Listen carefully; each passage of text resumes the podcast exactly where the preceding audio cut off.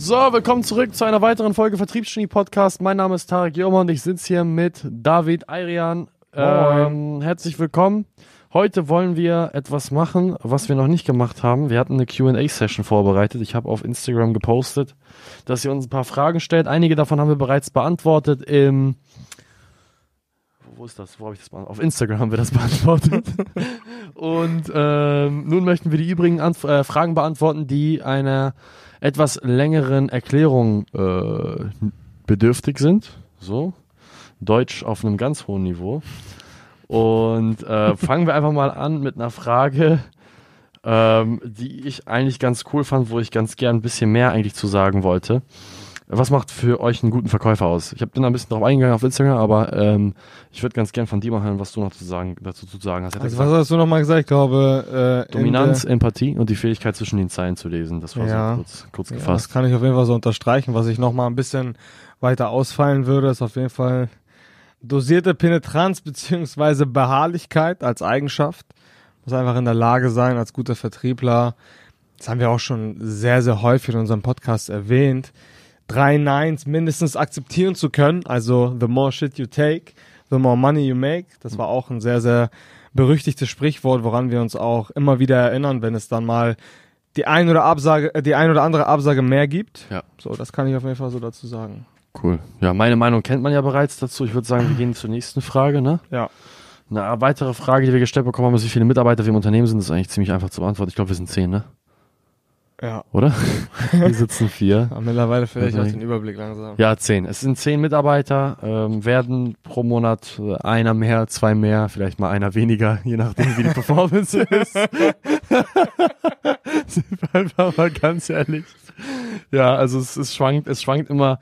Wir erwarten bis zum Ende des Jahres äh, Mitarbeiterstamm hier zu haben, zwischen 15 und 20 Leuten, um einfach gesund wachsen zu können und unsere weiteren Kunden bedienen zu können.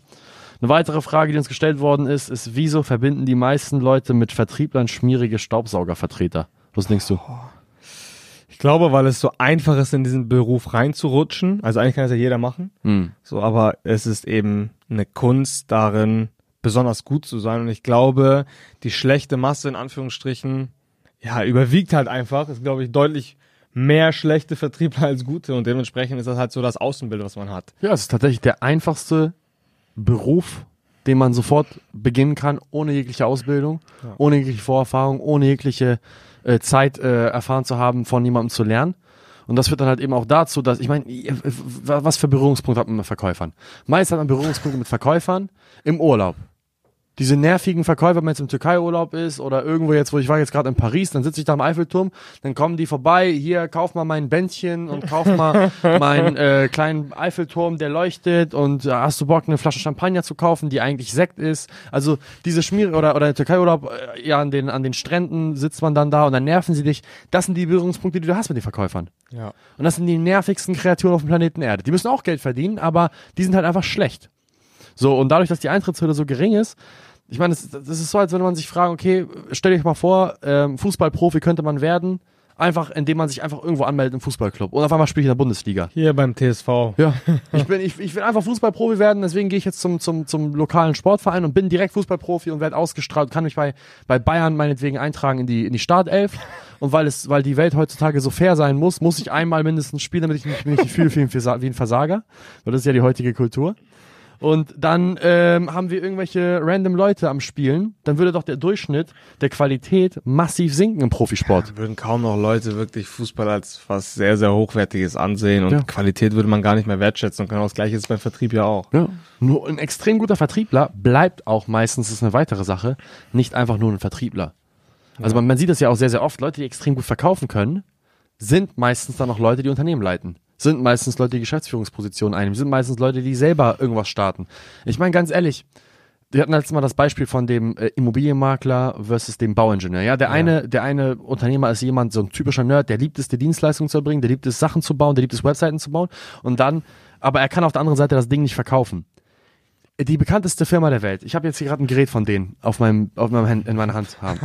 Apple Ich meine, Apple ist doch das perfekte Beispiel dafür, was passiert, wenn jemand, wenn sich zwei Leute zusammenschließen, wo der eine eloquent ist und sich gut ausdrücken kann und eine Vision rüberbringen kann und der andere einfach es liebt zu bauen. Steve Jobs war nie für die Technik verantwortlich, hat Steve Wozniak gemacht. Ja. Ja, wenn man sich mal den Film anguckt oder deren Biografien äh, durchliest, Steve Wozniak, der Partner von, ähm, von, von Steve Jobs, der Mitgründer von Apple, der hat die ganzen Sachen gebaut. Der war für das ganze Technologische zuständig. Aber der hätte nicht mal nem, nem, nem, nem, jemandem, äh, der am Verdursten ist, Wasser verkaufen können. Nie im Leben, der konnte einfach gar nichts.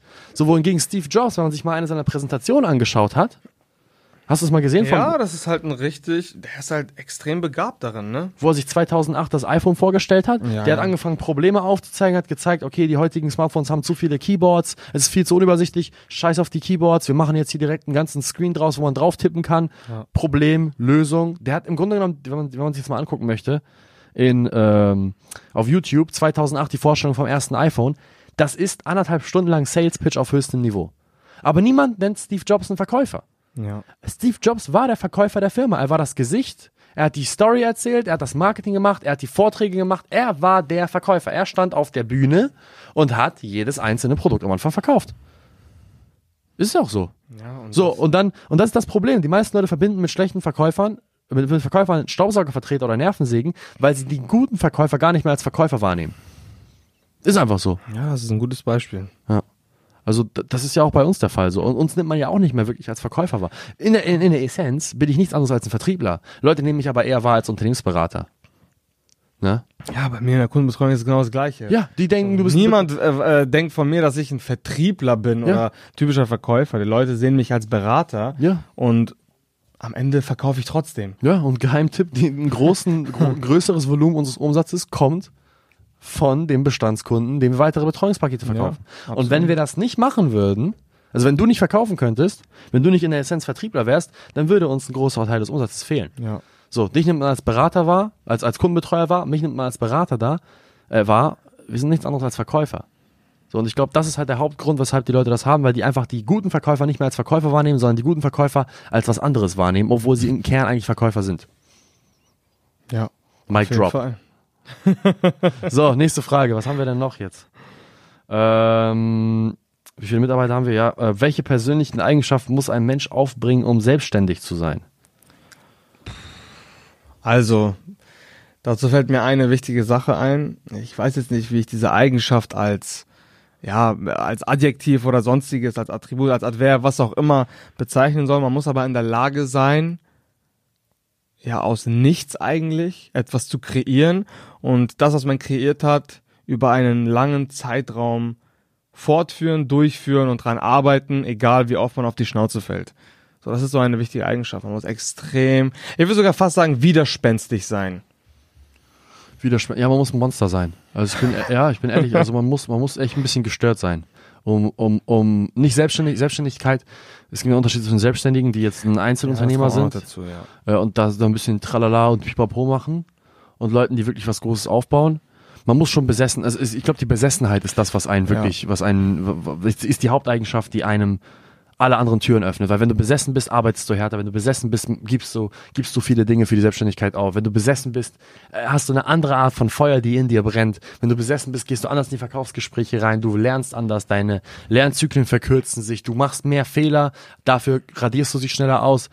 Besessenheit ist, glaube ich, das Stichwort, was notwendig ist, um wirklich erfolgreich zu sein im Leben. Egal in welchem Lebensbereich. Sei es Sport, Business, äh, Partnerschaft. Und das inkludiert auch auf jeden Fall eine ganz stringente Trennung von, von persönlichem Empfinden beziehungsweise Emotionen und dem und der Selbstständ äh, und der Tätigkeit an sich. Ne, man muss einfach in der Lage sein, sich so krass zu beherrschen. Und da zählt eben diese Besessenheit mit dazu. Und diese Besessenheit sorgt auch dafür, dass man in der Lage ist, wirklich sich selber so krass zu kontrollieren, dass man wirklich in jeder Situation in der Lage ist, die richtigen Entscheidungen zu treffen und richtig zu agieren. Ne? Ja. Besessenheit führt einfach dazu, dass du Scheuklappen auf den Augen hast. Nennt man das Scheuklappen? Ja. Ja, auf den Tunnelblick. Ja, und so, äh, wirklich so einen Tunnelblick entwickelst einfach nur noch Lust hast, das eine zu machen.